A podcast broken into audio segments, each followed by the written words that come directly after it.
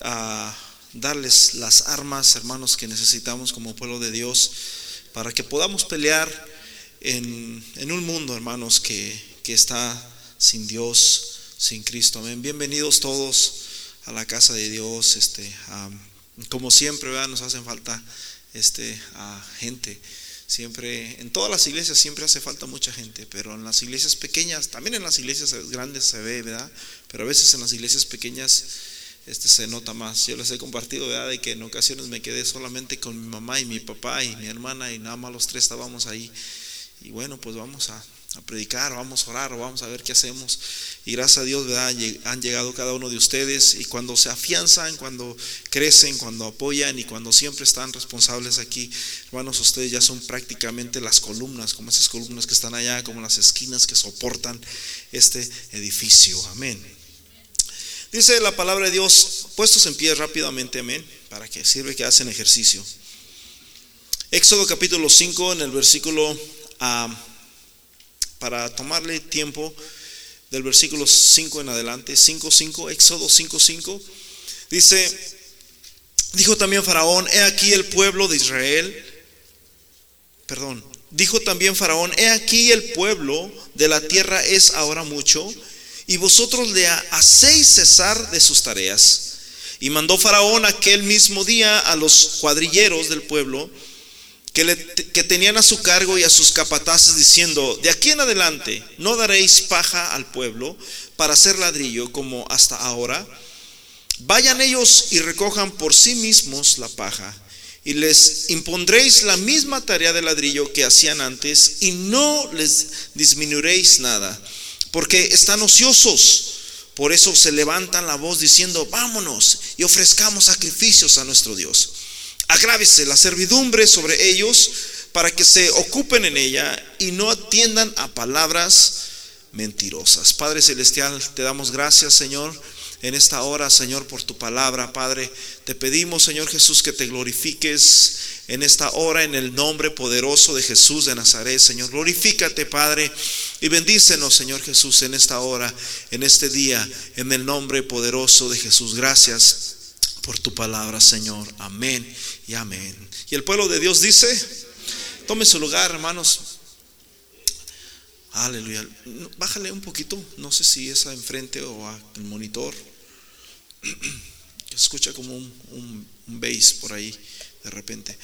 Este, pues Dios bendiga a los hermanos que nos ayudan atrás, amén. Yo siempre, hace años atrás, que tenía un muchacho técnico y le dije, el día el día que ya no te mire y que te haga una seña, ese día ya es profesional. Y sí, sí, se, hizo muy bueno, ¿verdad? Dios bendiga Luquitas a mi hermana. Y yo siempre le decía a él, tu forma de adorar es estar siempre con los ojos abiertos y es estar allá atendiendo que ta, ta, ta y estar atento de que todo estás, tú estás adorando de esa manera. Esa es tu forma de, servir a Dios. Así que Dios bendiga a los que están atrás. Amén. Necesitamos gente. Si, si alguien de ustedes quiere aprender allá a manejar la computadora, brother, estamos dispuestos a enseñarles también al que guste ayudarnos ahí en esa área. En, en la mezcladora tenemos planes de enseñar a unos dos también ahí en la mezcladora que nos, echen la mano en esas, en esos, en esas áreas. Este, la iglesia, hermanos, funciona de muchos lados ahorita, principalmente con tantas leyes y tantas cosas que están pasando, ¿verdad? Este, tenemos pues más retos también a la vez que alcanzar, que, que este, ya no es como antes, ¿verdad? Y, bueno, ah, también hemos estado trabajando en, la página web que tenemos en, en el internet, se llama itorrefuerte.com. Ahí están todas las predicaciones que nosotros predicamos y, muchas predicaciones de antes también. Y, aunque usted no crea, pero nos visita gente de muchísimos lados del mundo, del planeta, donde yo no me imagino que puedan existir personas, ¿verdad? En Japón, en Canadá, en Australia, en todas partes del mundo, en Israel, en todas partes del mundo y es una bendición, ¿verdad? Y hoy hablaba con el hermano a Víctor de Semilla de Mostaza que me ha, dado, me ha dado algunas ideas de proyección, de video, de audio y, bueno, me ha ayudado bastante el hermano. Yo era hablando con él en la mañana, ¿verdad? Le, estuvimos platicando sobre eso y, y me dio otra idea más para hacer, ¿verdad? Pero wow, se requiere muchísimo dinero para, para hacer todo, todo lo demás. Pero yo creo, hermanos, que tenemos que empezar a trabajar, amén. Porque, hermanos, el Señor nos mandó para eso, para trabajar, para echarle ganas, para esforzarnos, para... hay un feedback por acá para que ah, el pueblo de Dios salga, hermanos, para que sigamos adelante, para que rescatemos a los que están en, servidumbre. Amén. Voy a tratar de agarrar el otro, a ver qué, qué tal.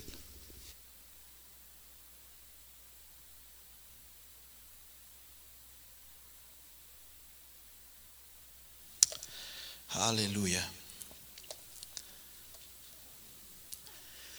Aquí podemos ver, les digo, la, idea de esto es prácticamente llevarlos a ustedes a tomar las guerras, las armas que necesitamos como pueblo de Dios.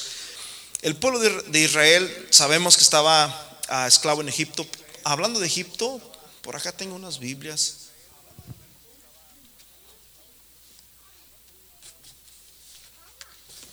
A su, Azucena me encargaste una Biblia, aquí la tienes, para que la uses. Dios te bendiga. Amén. Ahí tengo como otras tres Biblias, si alguien, si alguien gusta. Amén. Este, ah, están muy económicas y están, están muy buenas. Ya casi muchos me han pedido. Es importante que les pongan sus nombres a sus Biblias, hermano, porque son muchas Biblias iguales y no sabe que alguien agarre la más bonita y diga, esta, la mía ya tenía la hoja rompida, me llevo la otra. Escúchame bien, aquí podemos ver en, el versículo 9, vemos la historia de cómo Faraón, hermanos, después de que llega Moisés y le dice, deja ir a mi pueblo, deja ir a mi pueblo, el Señor ha dicho, deja ir a mi pueblo. Entonces, cuando sucede estas cosas, hermanos, a, Faraón dice, no lo voy a dejar ir. Y empezó a, molestarse, empezó a grabar al pueblo, de tal manera de que empezaron, hermanos, a, venirse sobre ellos y a darle más carga de la que era de vida, de la que era necesaria para un ser humano, ¿verdad?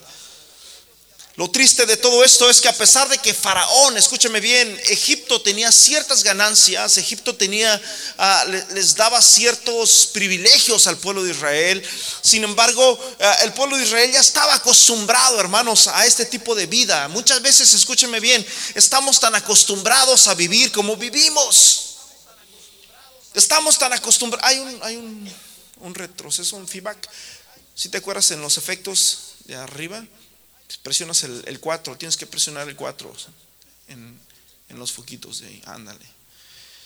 Entonces estaban tan acostumbrados, hermanos, a, vivir en, Egipto, a la esclavitud, a que los menospreciaran, a que a, levantarse temprano de, mañana a trabajar, a llegar tarde. Escúchenme bien. Y, ya no podían hacer nada, no tenían a dónde ir, tenían una mente corta, les habían cortado, hermanos, su, su cerebro. Estaban prácticamente viviendo una vida muy robóticamente. Yo no sé si a alguien aquí le esté pasando algo similar a eso. Cuando llega Moisés y dice, deja ir a mi pueblo.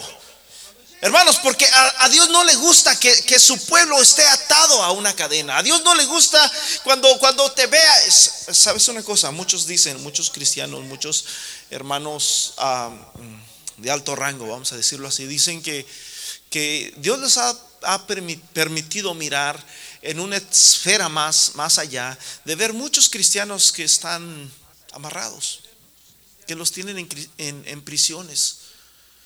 Hace cuenta que el cristiano está aquí, el cristiano anda caminando en Walmart, el cristiano viene a la iglesia, pero su alma la tienen amarrada allá los demonios en una cárcel. Dicen que hay cárceles y ahí los tienen amarrados de tal manera de que no pueden salir de un hábito, no pueden salir de un pecado y están ahí, brother, aprisionados. En Éxodo 5.9 dice, agrábase la servidumbre sobre ellos para que se ocupen en ella y no atiendan a palabras mentirosas. En otras palabras, Satanás dice, no, no, no, no, no, tú no hagas caso a eso que dicen, eso no es para ti, tú eres un esclavo, has vivido esclavo toda tu vida. No, tú no conoces nada más que Egipto.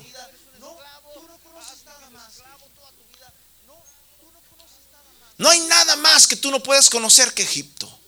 Tú naciste en Egipto y vas a morir en Egipto. A Satanás le interesa, hermanos, que nosotros sigamos viviendo en esclavitud. Que se nos vayan esos deseos de salir. No, no, no, pónganlos a trabajar. Denles más problemas, denles más situaciones para que sigan así. Roder, escúcheme bien. El, salmo que leía hace rato nuestro hermano Armando, entrad por sus puertas con acción de gracias. Sí, pero cuando hay problemas, cuando hay situaciones difíciles, muchas veces no traemos acción de gracias. Muchas veces no podemos cantar. Cuando el pueblo de Israel estaba, hermanos, eh, eh, en el cautiverio en, en Babilonia, en, en los salmos no dice, no recuerdo el salmo donde los babilonios les decían, cántenos unos de sus cantos que ustedes cantaban. Nos gusta cómo cantan. Él es el poderoso de Israel. Pero ¿por qué no cantan? No tenían humor de cantar. ¿Cómo hemos de cantar en tierra de los extraños? Míranos cómo estamos y quieres que cantemos. Escúchame bien, no hay peor situación, hermanos, que la que vivimos nosotros por dentro. ¿Sí me están entendiendo? Muchas veces nosotros nos ahogamos en el vaso de agua cuando Dios quiere que salgamos. Sí, esas cosas vienen ahí, pero ¿sabes qué? Nos ayudan. Dios no llamó a Moisés hasta que no atravesó un, desierto. Para empezar, hermanos, Moisés no tenía muchos, muchos buenos requisitos para que Dios lo, lo llamara. Moisés había asesinado a una persona. Andaba huyendo como un asesino. Y ahí fue cuando Dios lo llamó y Dios le dijo, ¿sabes qué? Moisés, tú vas a ir y vas a sacar a aquel, a mi pueblo de Egipto. No, Señor, Moisés se acordaba quizás de cuando pasó eso, cuando, cuando asesinó a esta persona. No, no, Señor, yo no, yo no soy, no, no, no, ¿cómo crees que yo voy a ir? Mira cómo lo que he hecho, mira mis manos, cómo están manchadas de sangre. Tú vas a ir y vas a sacar a mi pueblo de Egipto. Satanás desea, hermanos, que sigamos viviendo en esclavitud, que no tengamos deseos de salir, que no tengamos sueños, que pensemos de que esa es nuestra condición y así vamos a, vivir por siempre. Eso es lo que Satanás quiere. Fíjate bien lo que dice, agrávese la servidumbre sobre ellos. Versículo 9, para que no se ocupen para que se ocupen en ella, para que se ocupen en sus problemas, para que se ocupen en, sus fracasos, para que se ocupen en su trabajo, en la condición que están viviendo y no escuchen a las palabras mentirosas que Dios les ha dicho.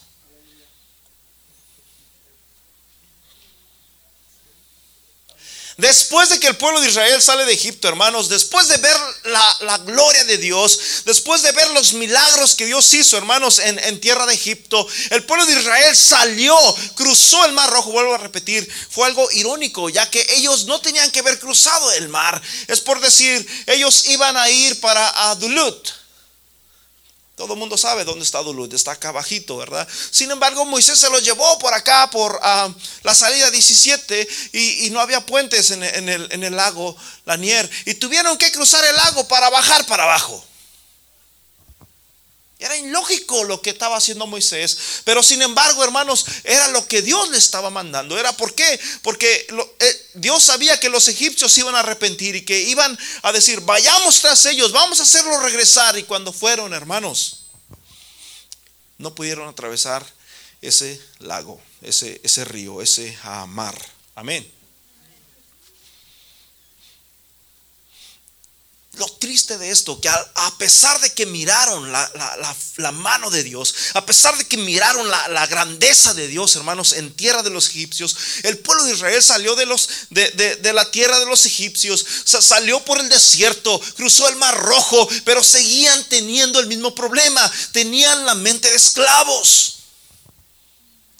Ya Dios ya, ya, habías, ya había hecho el milagro, ya Dios ya había abierto el mar rojo, ya Dios había hecho prodigios, señales, maravillas, ya se había muerto el, el hijo primogénito de, los egipcios. Sin embargo, el pueblo de Israel seguía incrédulo, seguía diciendo, ¿será de Dios esto? ¿Estará Dios con nosotros? Ya Dios había muerto en la cruz del Calvario hace dos mil años. Sin embargo, muchas veces seguimos batallando en lo mismo. ¿Será que Dios está conmigo? ¿Será que Dios va a mi lado?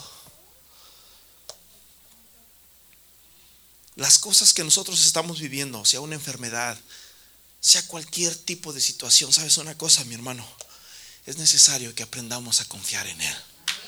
Aleluya. Es necesario. Por eso es que es por eso es que están ahí.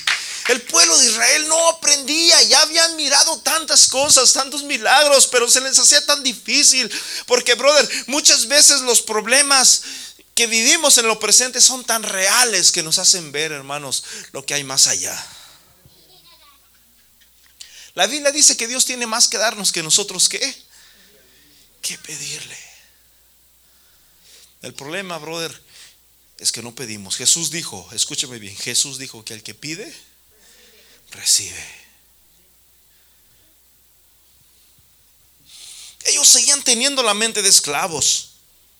Habían vivido esclavizados, pero, brother, salieron de Egipto, pero aún estaban en esclavitud. Esclavitud, hermanos, a sus pensamientos. Esclavitud, hermanos, a, los trabajos que habían tenido allá. No estaban acostumbrados a salir de Egipto. Muchas veces nosotros salimos del mundo y, y venimos a la iglesia y empezamos a buscar a Dios, empezamos a servir a Dios, pero se nos hace tan difícil, hermanos, morir a nosotros. Jesús dijo que el que no se niega a sí mismo no puede ser mi discípulo.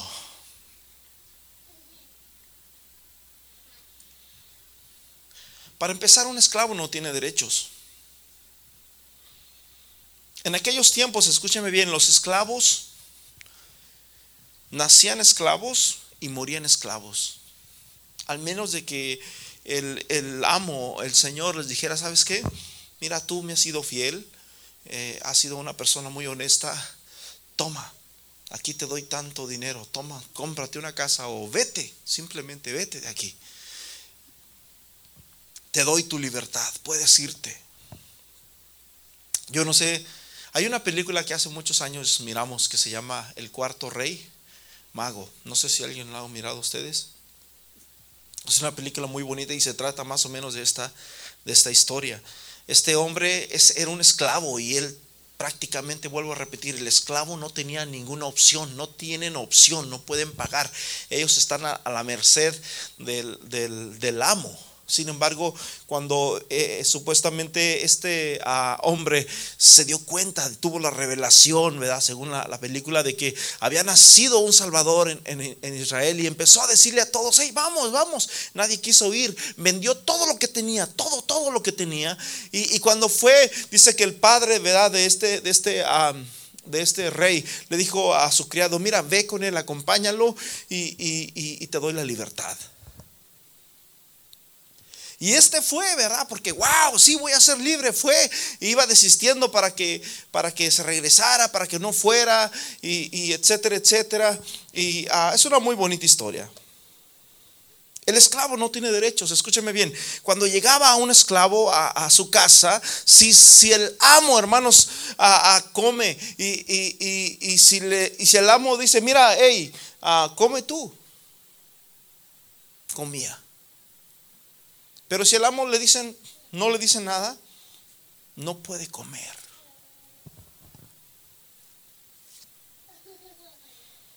Si le dan, come. Si no le dan, no come. Paz de Cristo. Fíjate, Isaías 52, versículo 2. Isaías 52, 2 dice, Sacúdete del polvo, levántate y siéntate Jerusalén, suelta las ataduras de tu cuello, cautiva hija de Sión. Si hay algo que a Dios no le gusta, si hay algo que a Dios, hermanos, le, ¿cómo se dice? entristece, es vernos que estamos atados, vernos hermanos que, no podemos hacer algo, vernos que, nosotros mismos nos atamos. Escúchame bien, yo estuve en una iglesia hace años atrás y yo entiendo a algunos de ustedes porque es algo que se ha vivido siempre.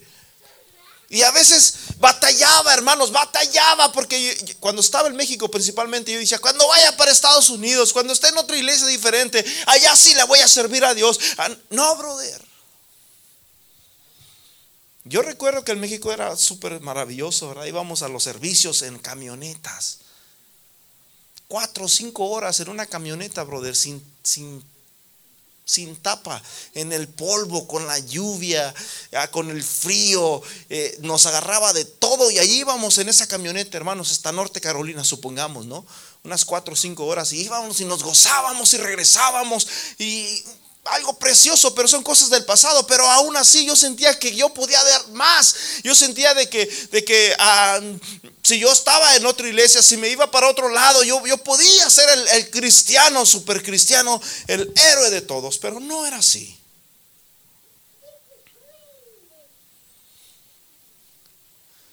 Tenemos muchas veces que sacudirnos. Aleluya.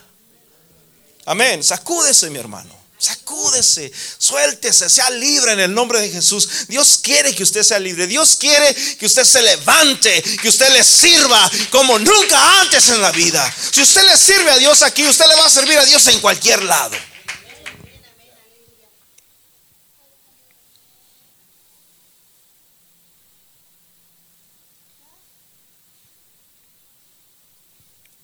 Esclavos de Faraón, esclavos de Egipto esclavos en sus propios pensamientos.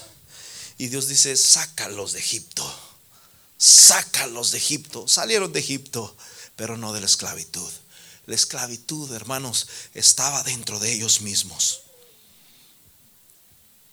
Ellos tenían que olvidarse de eso. Escúcheme bien. Hay una escritura, hermanos, cuando el Señor nos habla acerca de la parábola del hijo pródigo. Aleluya, puse el versículo, pero no puse el texto. Me parece que está como en Lucas, en el 14, por ahí así, 14, 15 de Lucas. Dice que, que este hombre tenía dos hijos y de repente uno de sus hijos le dijo, Padre, Padre, dame lo que me pertenece, dame mi herencia. Sí, porque muchas veces cuando uno es joven, cuando uno es ah, adolescente, uno solamente piensa en la diversión, solamente uno piensa en, los placeres que pueda obtener, en la fama, en la riqueza o en, lo que pueda concentrarse en nosotros. Nuestra vida circula alrededor del yo. Dame mi herencia, dame lo que me pertenece. Y dice que el, padre le dijo, está bien, mi hijo, hermanos, yo creo que cuando un hijo le dice ese tipo de situación a su padre, a su madre, oh, mi hermano, es una de las situaciones más difíciles, porque dice, si le digo que no, pues lo voy a amargar y no va a crecer y va a vivir reprochándome o probablemente va a ser lo que va a hacer, lo va a hacer y va a ser peor. Así que mejor le doy para que el día de mañana Dios tenga misericordia y regrese para atrás conmigo.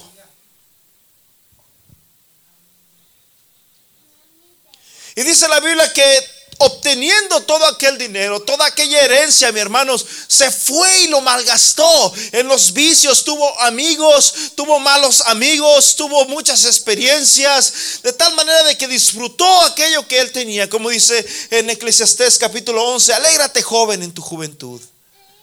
Y tome placer tu adolescencia, y toma placer en los días de, de tu adolescencia, pero sabe, pero sabe que el Señor, Dios eterno, te va a juzgar. Después de que hubo malgastado todo, después de que hubo desperdiciado todo lo que él tenía, todo lo que era de él, dice la Biblia que llegó un punto en que no tenía nada que comer, nada que comer, y encontró un trabajo, brother. Y en ese trabajo dice que su trabajo era darle alimento a los marranos. Para empezar, hermanos, los marranos para el pueblo de Israel son unos animales. Para nosotros los mexicanos, las carnitas, ¿verdad?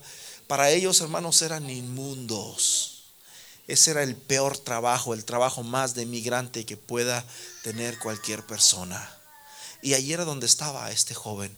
El príncipe, el hijo del rey, el, joven rico, el que tenía todo bajo su posesión, estaba al final de cuentas, hermanos, dándole comida a los marranos. Muchas veces nosotros también pasamos por la misma situación. Podemos burlarnos de él y decir, ay, qué tonto lo que hizo. Dios nos ha dado riquezas en gloria, mi hermano. Dios nos ha dado riquezas en gloria y muchas veces nosotros andamos dándole a brother algarrobas a los marranos.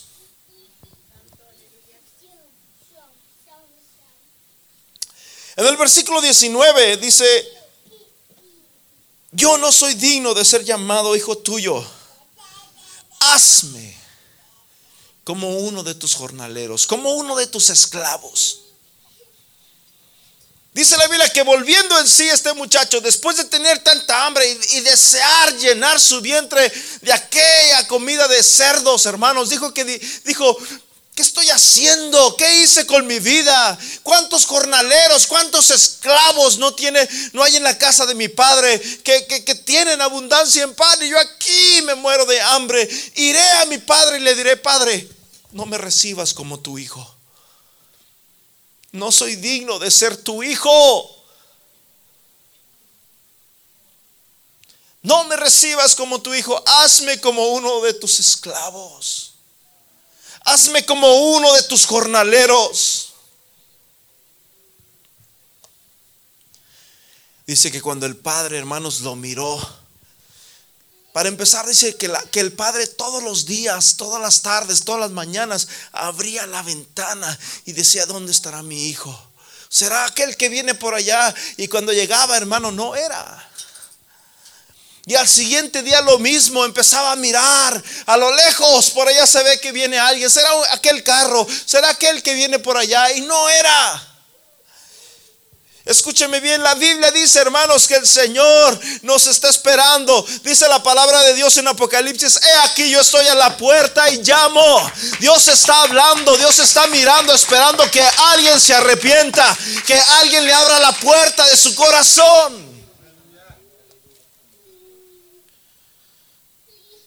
Cuando en una de ellas lo mire, hermanos, que venía todo allá andrajoso, mal, oliente.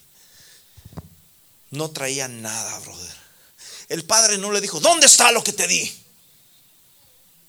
¿Dónde está todo el dinero que te di? Mira, te fuiste con mucha riqueza. ¿Dónde está? Todo, brother, con la ropa sucia, oliendo a marrano, eh, eh, la ropa rota, y llega con el padre, y, lo primero que le dice es, Padre, no soy digno de ser llamado tu hijo. Yo creo que muchas veces en nuestra vida nos sentimos así con Dios. Que sentimos de que, Señor, no soy digno. Dice que el padre, hermanos, corrió y lo abrazó. Aquel de lejecitos no soy digno. El padre corrió, lo abrazó y mandó a hacer fiesta. Vayan, tráiganse a los mejores músicos de la ciudad. ¿Saben que vamos a matar? A los mejores bueyes y vamos a hacer una fiesta porque mi hijo ha venido, había muerto y ha resucitado. En el nombre de Jesús dice la Biblia que cuando un pecador se arrepiente, hay fiesta en el cielo. Pero fíjate lo que dice el versículo 19. Hazme como uno de tus esclavos. Si hay algo que Dios no quiere, hermanos, es que nosotros sigamos en esclavitud.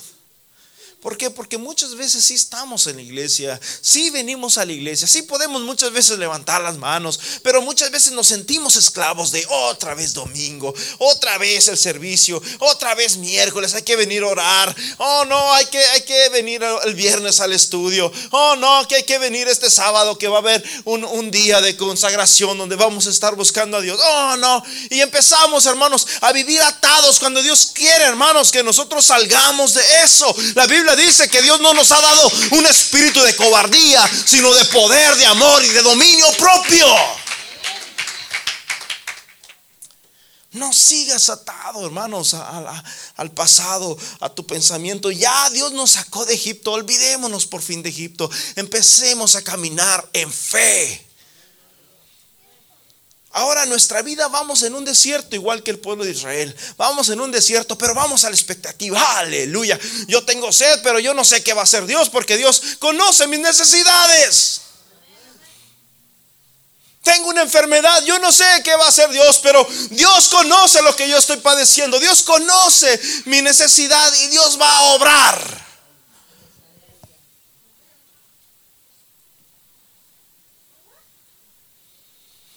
En Juan capítulo 8, versículo 35 dice que el esclavo no queda en casa para siempre.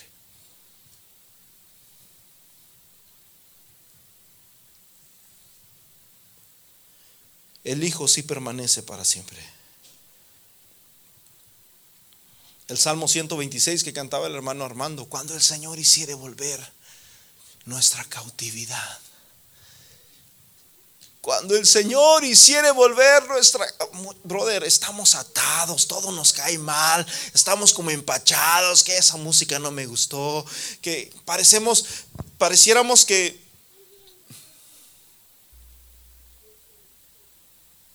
que somos los jueces.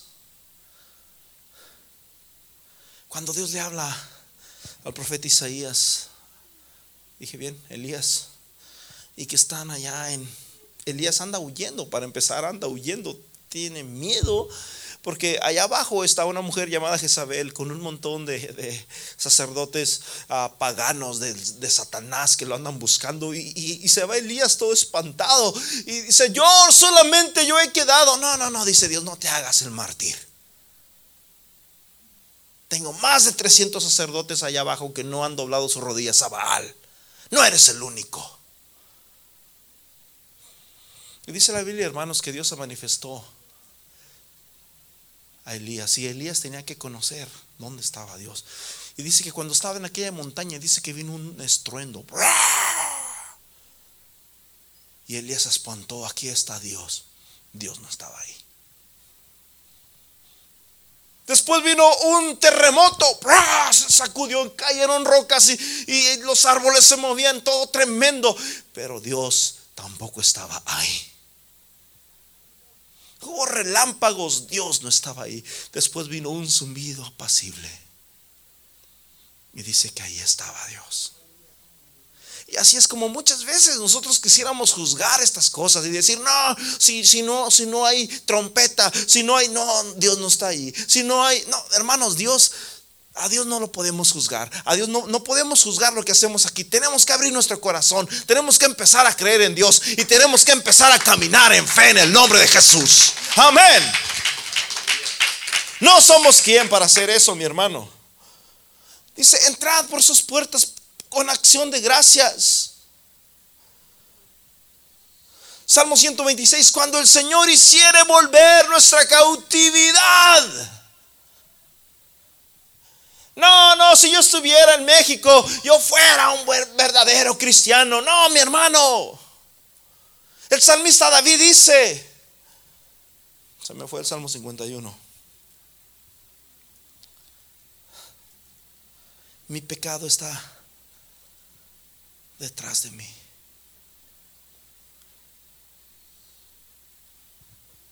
Es como la sombra. De hecho, me parece que el, el Salmo 51 dice algo así también de la sombra, no recuerdo bien. Pero fíjense, yo no sé si miran mi sombra. A donde me voy me sigue, brother. No lo puedo decir, quédate allá. Donde quiera que vayas, brother, va a ser la misma situación. Por eso la Biblia nos dice en el Salmo 91 que el que habita bajo el abrigo del Altísimo morará bajo la sombra del Omnipotente. Hay que habitar bajo la sombra del abrigo del Altísimo. Aquí, hermanos. Hay que servir a Dios aquí. Amén. El Señor quiere que salgamos. El Señor quiere darte libertad. Cuando el Señor hiciere volver nuestra cautividad, seremos como los que sueñan. Oh, mi hermano, yo no sé cuántos de ustedes, a lo mejor alguien se ha soñado que está en México. Ay, no, no, no, no, ¿cómo lo voy a hacer para regresar para atrás? Ay, no, no, no, no, no, no, no, híjole, y, luego el muro, no, no, no, no. Y como que uno se espanta a veces, ¿verdad? O que de repente sueñas un sueño bonito. ¿Cuál? ¿Cuál es el sueño? que ya tienes una casa. Yo una vez soñé que tenía una casa como de cinco pisos, me acuerdo, que tiene unas escaleras bien bonitas y que, wow, yo decía, wow, la casa esta y ni yo la conocía y andaba ahí según explorando. Y, así es como ellos se sentían. Cuando el Señor hiciere volver nuestra cautividad, seremos como los que sueñan, como los que sueñan. Ah, ¿qué, ¿Cuál es tu, sueño, brother? No sé cuál es tu sueño. Cuando sueñas algo bonito, obviamente, ¿verdad? O sea, como, wow, es un sueño esto, no lo puedo creer. De verdad somos libres, de verdad, este, ya, ya, ya, ahora sí ya podemos. Eres libre. Seremos como los que sueñan. No me pusiste ese versículo. Salmo 126. Necesito que lo miren ahí en la pantalla.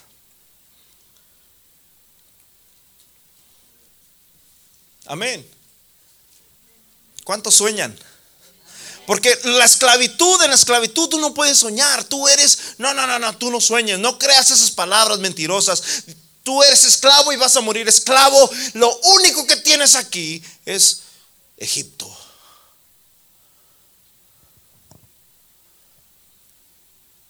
Pero sabes una cosa, mi hermano. El Señor quiere levantarte de ahí. Y el Señor dice, levántate, levántate cautiva, hija de Sión, levántate, sacúdete el polvo, aleluya. Sacúdete el polvo y dile, ¿sabes qué? Yo no soy de aquí, yo no nací en Egipto, yo no nací para andar carreando rastrojo, yo soy un hijo de Dios.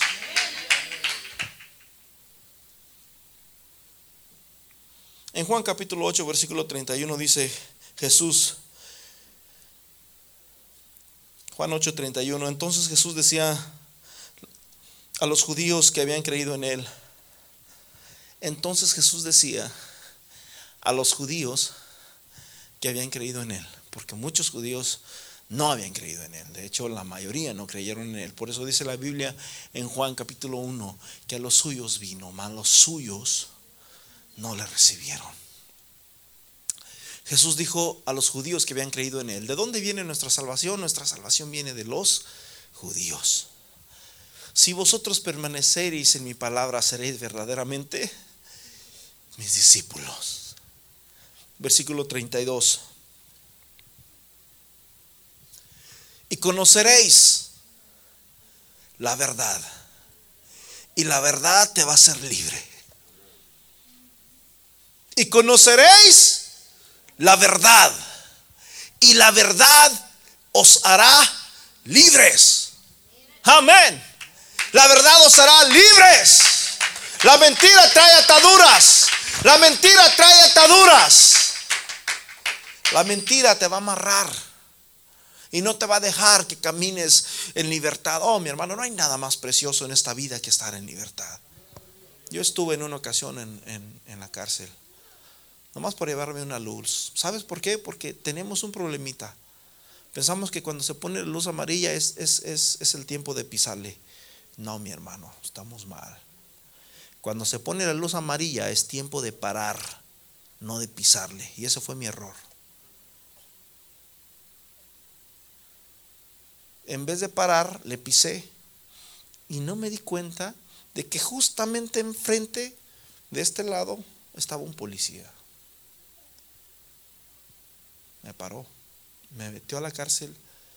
Brother, no hay nada más triste que cuando te quitan la libertad. No hay nada más triste que cuando te quitan la libertad. Pero escúchame bien. La Biblia dice, ellos decían, libres. ¿Alguien aquí necesita ser libre? Háganse un, autoanálisis. ¿Alguien aquí necesita ser libre? Jesús les está hablando a los judíos. Ellos conocían la Biblia. Oye, pero nuestro padre es Abraham. Nosotros creemos en alguien mayor que Abraham está aquí. Pero nosotros creemos en lo que dice Moisés, alguien mayor que Moisés está aquí. Y conoceréis la verdad y la verdad os hará libres. Ellos no estaban en una prisión mental, perdón, físicamente no, pero mentalmente o espiritualmente sí.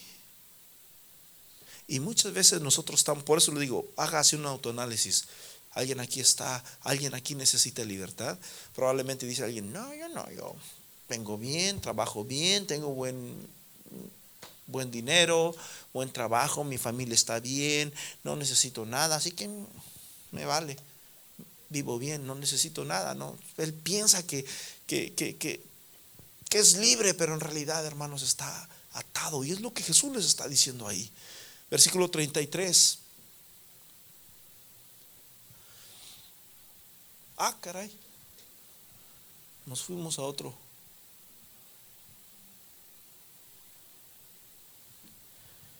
Dice Juan 8:33. Ellos le contestaron, somos descendientes de Abraham y nunca hemos sido esclavos de nadie. ¿Cómo dices tú? Seréis libres. Somos descendientes, somos del linaje. Nuestro padre es Abraham. Nunca hemos sido esclavos de nadie. ¿Por qué dices tú que voy a ser libre? Yo no necesito ser libre porque yo soy libre.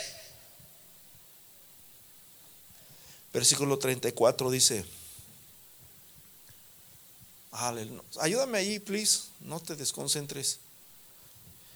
Dice, Jesús le respondió, en verdad, en verdad os digo que, que, todo el que comete, ¿qué? Pecado es esclavo del pecado.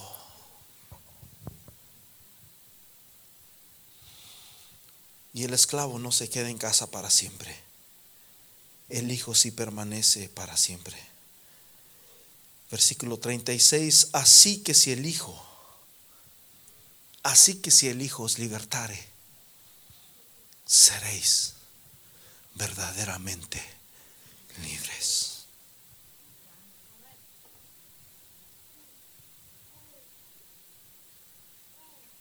Estoy hablando a, a, los que están dormidos, perdón, a los que están aquí.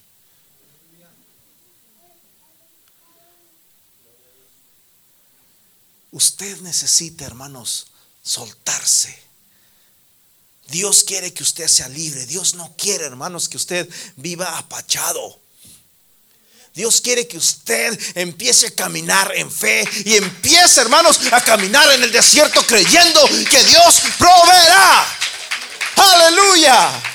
No estamos caminando de acuerdo, hermanos, a, las leyes rígidas que están pasando en este país. No estamos caminando, hermanos, de acuerdo a, un estatus migratorio. No estamos caminando de acuerdo a un diagnóstico del doctor. No, estamos caminando en fe. Estamos caminando en fe. Estamos caminando en fe. Aleluya.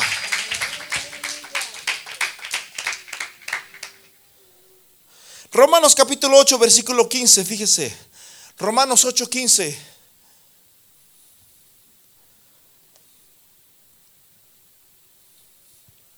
Aleluya. Pues no haber recibido el espíritu de esclavitud para estar otra vez temor, ¿qué va a pasar? Es que me da miedo lo que está pasando. No, no sois esclavos, brother, no eres esclavo, no tengas miedo. No hemos recibido un espíritu de esclavitud para estar otra vez en temor. Ay, ¿qué vas a ir ahora Egipto? Ay, ¿qué va a ser Faraón? ¿Qué va a ser Ramsés? No tengas miedo. No nos ha dado Dios un espíritu de temor, sino de poder, de amor y dominio propio.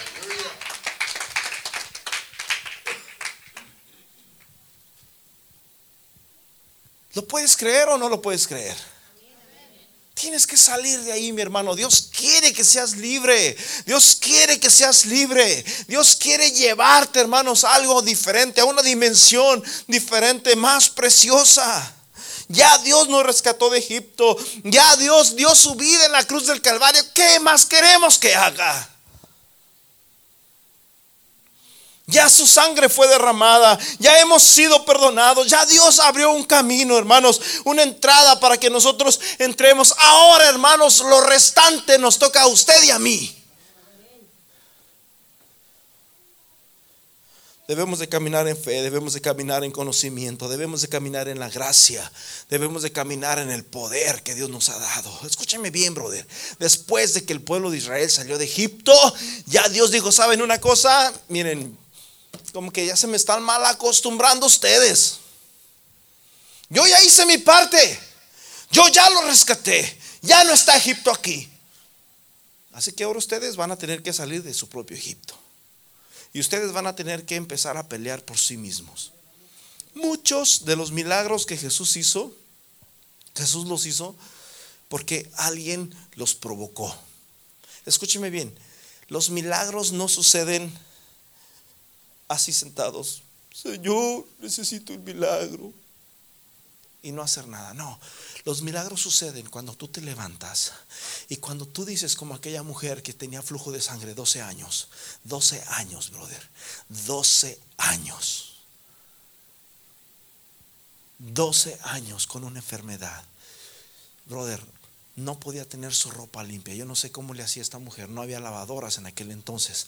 Así que su ropa estaba sucia totalmente. Era impura según la ley de Moisés. No podía acercarse, no podía entrar a la iglesia, no podía tocar a nadie. Tenía que vivir afuera, aislada. Tenía que una vida. Y dijo, ¿sabes que Yo no puedo tocarlo, no lo puedo tocar a él, pero si toco su manto, voy a ser sana. Aleluya. Ella provocó un milagro. Ella provocó un milagro. Cuando Jesús se acercaba, Jesús iba a sanar al hijo de... se me olvidó el nombre, no recuerdo bien la cita porque no estoy estudiando eso. Pero Jesús iba a, sanar a ese niño. Y cuando Jesús, hermano, era un publicano, me parece. Cuando esta mujer llega y, de repente Jesús dice, ¿quién me ha tocado? Le dice Pedro, maestro, la multitud te aprieta y tú dices, ¿quién me ha tocado? Yo sentí que salió poder de mí.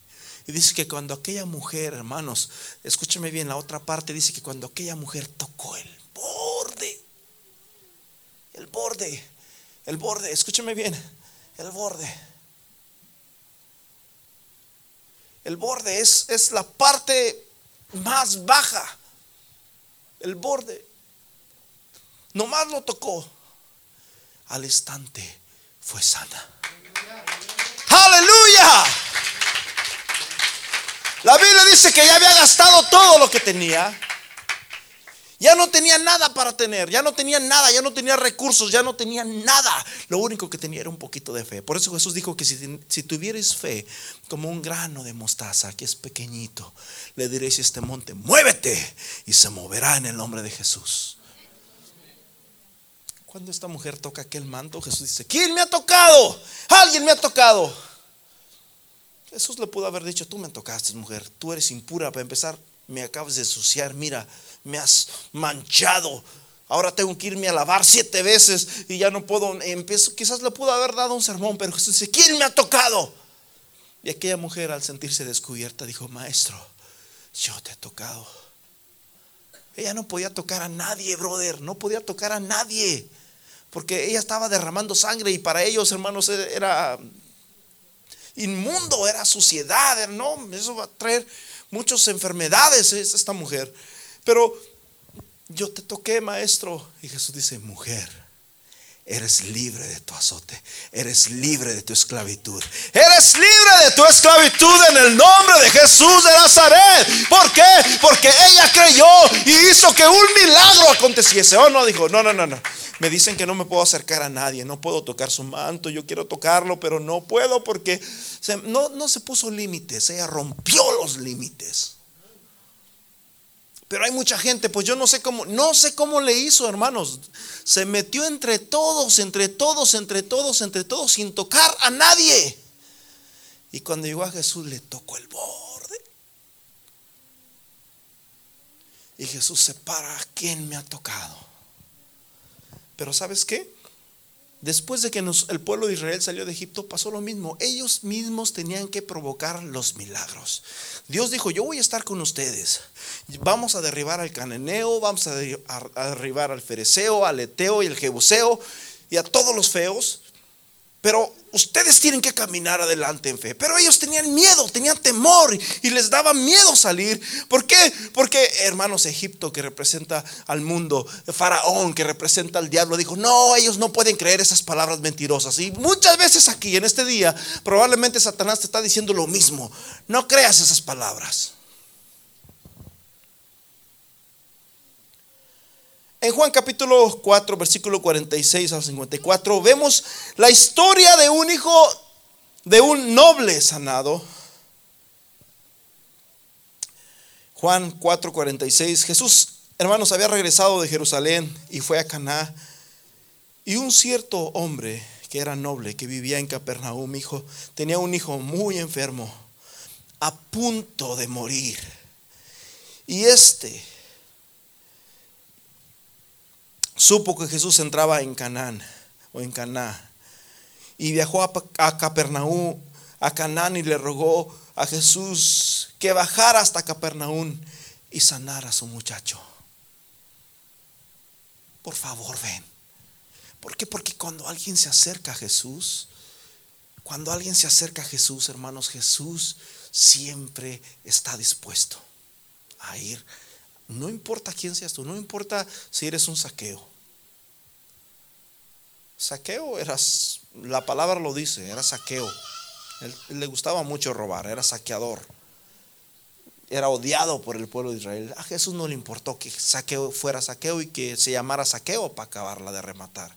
A Jesús no le importó eso. Jesús fue a la casa de saqueo. Saqueo, bájate de ahí, porque voy a tu casa.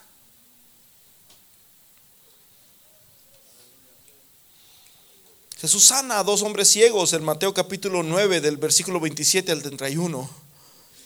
Estos dos hombres ciegos iban tras Jesús. Jesús, hijo de David, ten misericordia de nosotros. Jesús estaban ciegos, brother. Estaban ciegos, pero tenían fe. Estaban ciegos, pero tenían fe. Y Jesús se levanta y se, se para y dice, ¿qué quieren que os haga? Que recibamos la vista, que se haga hecho como ustedes lo han querido. Y al instante recibieron la vista. Aleluya. Tenemos que salir de Egipto, mi hermano, y tenemos que empezar a caminar en fe. Pero escúcheme bien, los milagros no pasan si usted no los provoca. Si usted no dice, ay, me da pena decir a Jesús, hijo de David, ¿qué tal? A lo mejor eran tres ciegos y el otro ciego que no gritó era usted. No les da vergüenza. ¿Qué va a decir? ¿Tú crees que estamos ciegos de nacimiento? Nunca hemos mirado, ni conocemos las gallinas, ni los pollos, ni nada. Y, ustedes ya andan ahí queriendo ver gallinas. Yo, yo me conformo ya con no pasar una vergüenza más y, y aquí me quedo mejor. Pero ellos gritaban, Jesús, ten misericordia de nosotros. Si usted no rompe los límites como esta mujer, hermanos, que les acabo de decir ahorita, en que se encuentra el, el Marcos 5, 25 al 34 de esta mujer que tenía la hemorragia de sangre. Si usted no rompe esos límites, usted no va a recibir la sanidad. No es que no puedo tocar a nadie, no me importa, yo voy a tocar su manto. No sé cómo le voy a hacer, pero tengo que tocar su manto. Escúcheme bien, el milagro, el asunto no, eres, no estaba en el manto, brother. El, asunto no estaba en el manto. ¿Sabes dónde estaba el, el milagro? En la fe que ella tenía. En la fe que ella tenía. La Biblia dice, los apóstoles le dicen maestro.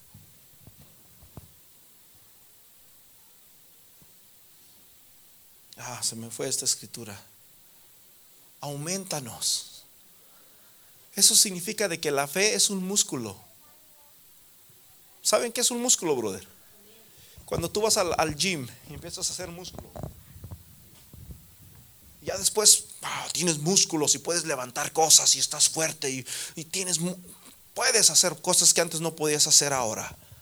La fe es un músculo que la podemos, se puede aumentar. Pero como hermanos, cuando la empezamos, hermanos, nosotros mismos a utilizar, cuando no la utilizamos, Necesitamos fe porque necesitamos un abogado. Necesitamos fe porque a, mejor hay que buscar feria en vez de fe. Y siempre andamos buscando feria en vez de fe. Y no usamos la fe. Y por eso andamos debiluchos allí y preferimos andar batallando para pagarle al abogado, para pagarle al doctor. Pero la Biblia dice, hermanos, que Dios ha depositado una medida de fe en cada uno de nosotros. A uno le dio 10, a otros 5, a otros 2. Pero Dios ha puesto una medida de fe en cada uno de nosotros. Tenemos que empezar a practicarla. Tenemos que empezar, hermanos, a poner en obra esa fe.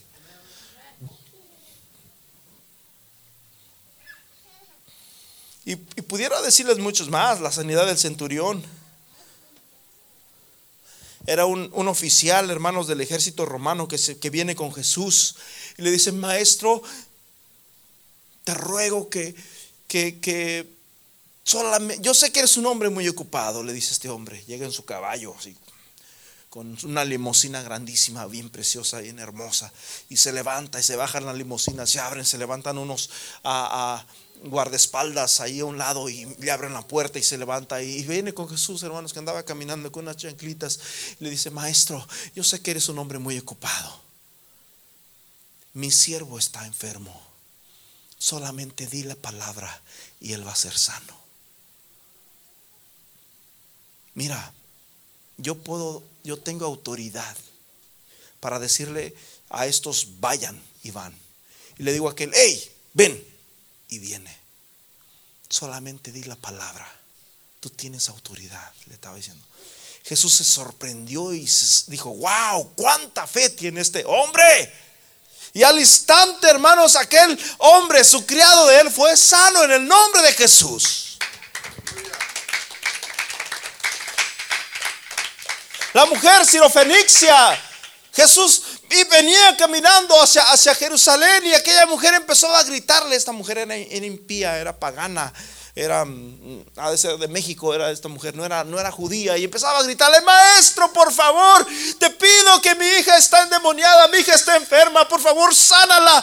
Y, Jesús no le escuchaba, no, no, esta hispana yo no le escucho. Y aquella gritaba más fuerte y más fuerte y más fuerte, hasta que Jesús ya se cansó, los discípulos se cansaron, ya cállese mujer, escuche bien que usted no, no, no no puede recibir un milagro de nosotros. Nosotros somos judíos, usted es hispana, váyase por allá. Y Jesús le dice, mujer, no puedo tirar el pedazo de pan que está en la mesa y dárselo a los perros. Pero también los perrillos comen de las migajas que se caen de la mesa de su Señor. Mujer, grande es tu fe. Levántate y se ha hecho así como tú lo has querido. Y al instante su hija fue sana en el nombre de Jesús.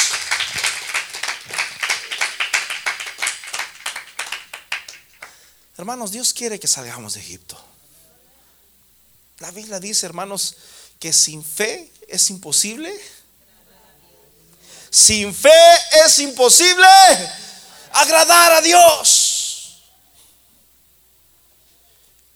Dice la palabra en Hebreos que la fe es la certeza de lo que no se ve. Es como decir yo, yo sé que aquí está un piano, yo sé que este es un piano.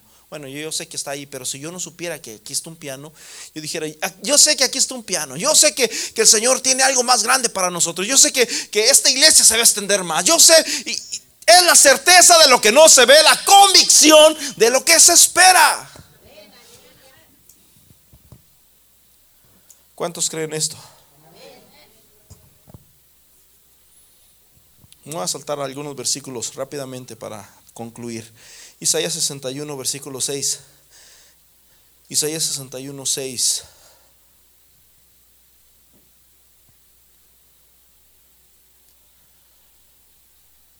Y vosotros seréis llamados sacerdotes del Señor, ministros de nuestro Dios seréis llamados y conoceréis las riquezas de las naciones y con su gloria seréis sublimes. Seréis llamados ministros. Comeréis las riquezas de las naciones y con su gloria seréis sublimes. Versículo 7 en lugar de vuestra doble confusión, de vivir una vida, una mente esclavizada, en lugar de nuestra doble confusión y de vuestra deshonra, hubo muchos enfermos en el tiempo de Jesús que siguieron siendo enfermos.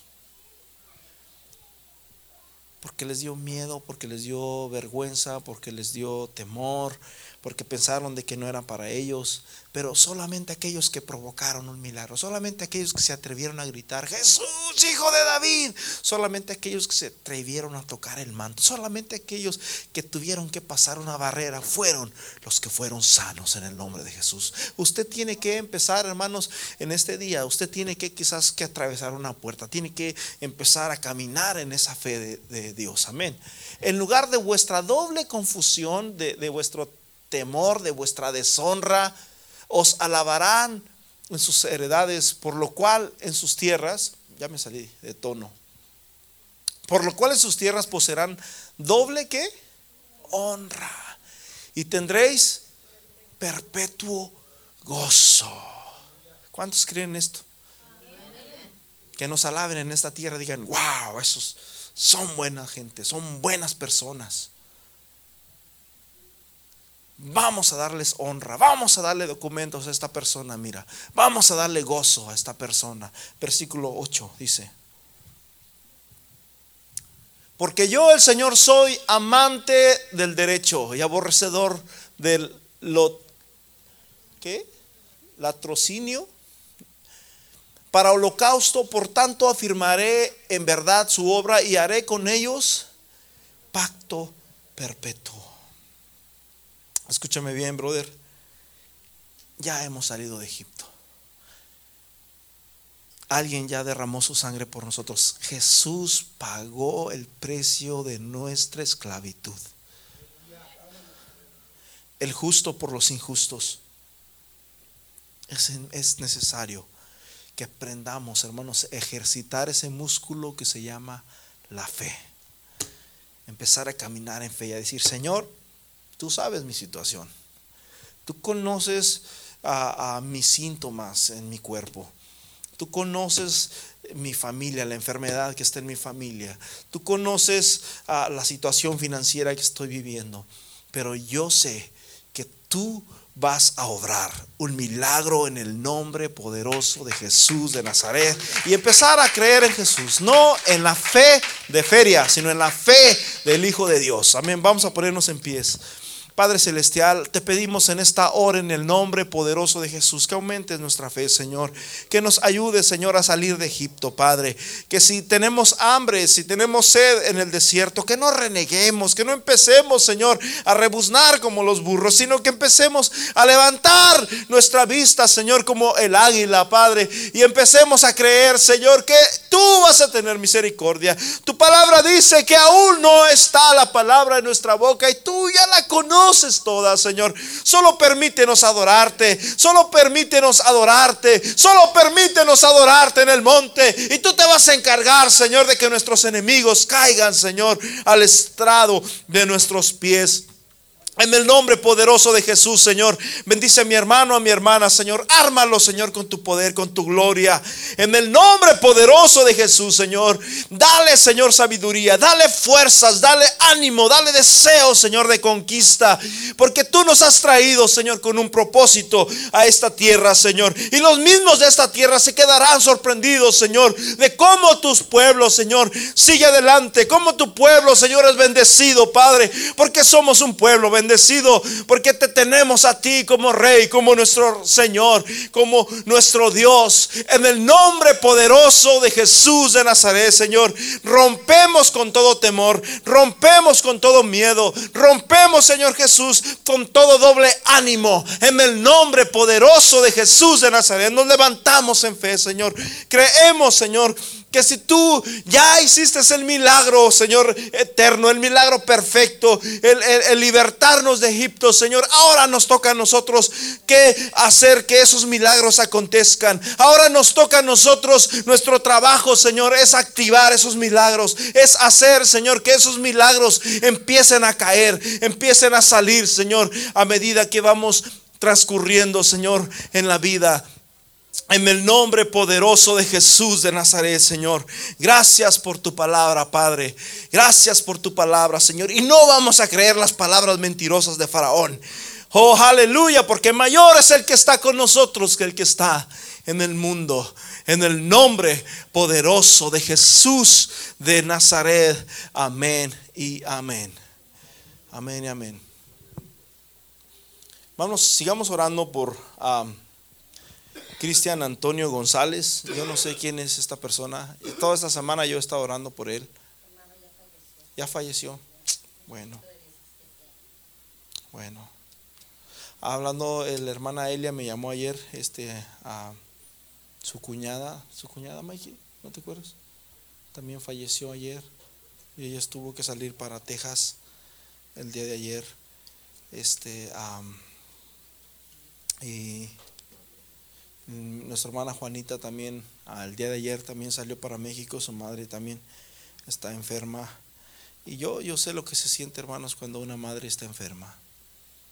Yo recuerdo que hace un año, justamente el día de hoy, 12 de marzo del 2015, llevamos por última vez a mi madre al hospital. Y, y ahí estuvimos con ella en cinco días, ¿verdad? Que fue el 15 de marzo, ella cumplía sus 82 años, me parece. 83. 83 años los cumplía y nos tocó estar con ella ahí en, en, en el hospital. Mi hermana Maribel le llevó unas flores y unos globos y mi madre estaba súper contenta ahí. Este, y bueno, así son las cosas. Pero le debo decir una cosa, brother, que a pesar de todo, para mí desde niño lo más difícil era eso. Yo siempre cuando era niño me daba miedo cuando de pensar que mi madre algún día se me, fuera. Y cuando ella la tenía viva, yo sufría mucho. Me recuerdo que a veces mi hermana nos mandaba textos y que mi mamá no come y que mi mamá este, está haciendo esto. Yo andaba trabajando y cuando escuchaba eso nomás sentía que vibraba mi celular y ya como que el ánimo se me iba hasta abajo porque ya sabía que era una mala. Y sí, sacaba el celular y que mi mamá no quiere comer y que miren mi mamá cómo está. Y yo más me preocupaba y más me, como que ya andaba así y cuando miraba eso ya más así, pues me sentía impotente porque no podía hacer uno nada, ¿verdad? Y, y era difícil y yo decía, wow, si así me siento ahorita que mi mamá está así, ¿qué va a hacer cuando ella parta? Pero déjeme decirle una cosa, que cuando mi mamá partió, mi hermano, Dios nos dio una paz hasta la fecha. Yo todos los días en la mañana iba y abría la puerta y la miraba ahí. Ahí estaba de ladito ella. Ni siquiera se escuchaba su respiración. Y yo me le quedaba mirando, ya cuando la escuchaba que respiraba, que ahí se movía poquito algo, ya iba, le tocaba su hombro y me despedía de ella y me iba a trabajar. Y cuando mi mamá murió, Dios nos dio una paz, una paz bien preciosa. Al extraño, todavía ayer soñé con ella. Soñé que andaba caminando. Y según yo, dentro de mi sueño, a mí no me da miedo soñar con mi madre. ¿eh? Dentro de mi sueño dice, oye, pero según mi mamá ya murió y mira, anda caminando. Yo decía, wow. Según en mi sueño, yo tenía esas como dos cosas, ¿verdad? Y yo siempre que sueño con ella, sueño cosas bien lindas, bien preciosas. De hecho, hasta ella me estaba hablando. Yo decía, tengo que escuchar lo que me está diciendo porque quiero saber lo que me dijo. Y en el sueño yo quería memorizarme lo que ella me estaba diciendo y, bueno, siempre soy malo para eso. Porque yo, yo, yo me he propuesto en mi corazón de que cuando sueño con mi mamá tengo que estar bien atento a lo que ella me dice, bien atento, bien atento, porque eso no es de siempre. Así que eso fue según yo estaba luchando en el sueño, que yo quería escuchar lo que ella me decía. Y, sí, hermanos, vamos a orar, amén, por la mamá de nuestra hermana la señora Valentina, ¿verdad? El nombre de Jesús, que Dios haga un milagro y que Dios pueda obrar y que Dios trabaje en sus vidas. ¿Por qué no levantas tus manos? Señor Jesús, en esta hora te pedimos por cada necesidad, por cada petición, Señor, que haya, Señor, en la vida de mi hermano, de mi hermana en el nombre poderoso de Jesús de Nazaret. Por aquellos, Señor, que han perdido sus seres queridos, te pedimos que tú, Señor Jesús, tengas misericordia y que les des paz y les des consuelo, Señor, para que ellos, Señor Jesús, puedan, Señor Jesús, aleluya, tener, Señor, esa fortaleza, Señor, en ti, Padre. En el nombre poderoso de Jesús te rogamos por los que están enfermos también, Señor, por la mamá de nuestra hermana. Juanita, Señor, por la mamá de nuestra hermana Marisol, de nuestra hermana, Señor. En el nombre poderoso de Jesús, Señor, te rogamos por esta señora, Señor Valentina, Señor. En el nombre poderoso de Jesús de Nazaret, tu palabra dice, Señor, oh aleluya, que los enfermos eran sanados. Tu palabra dice que los enfermos eran sanados en el nombre poderoso de Jesús de Nazaret.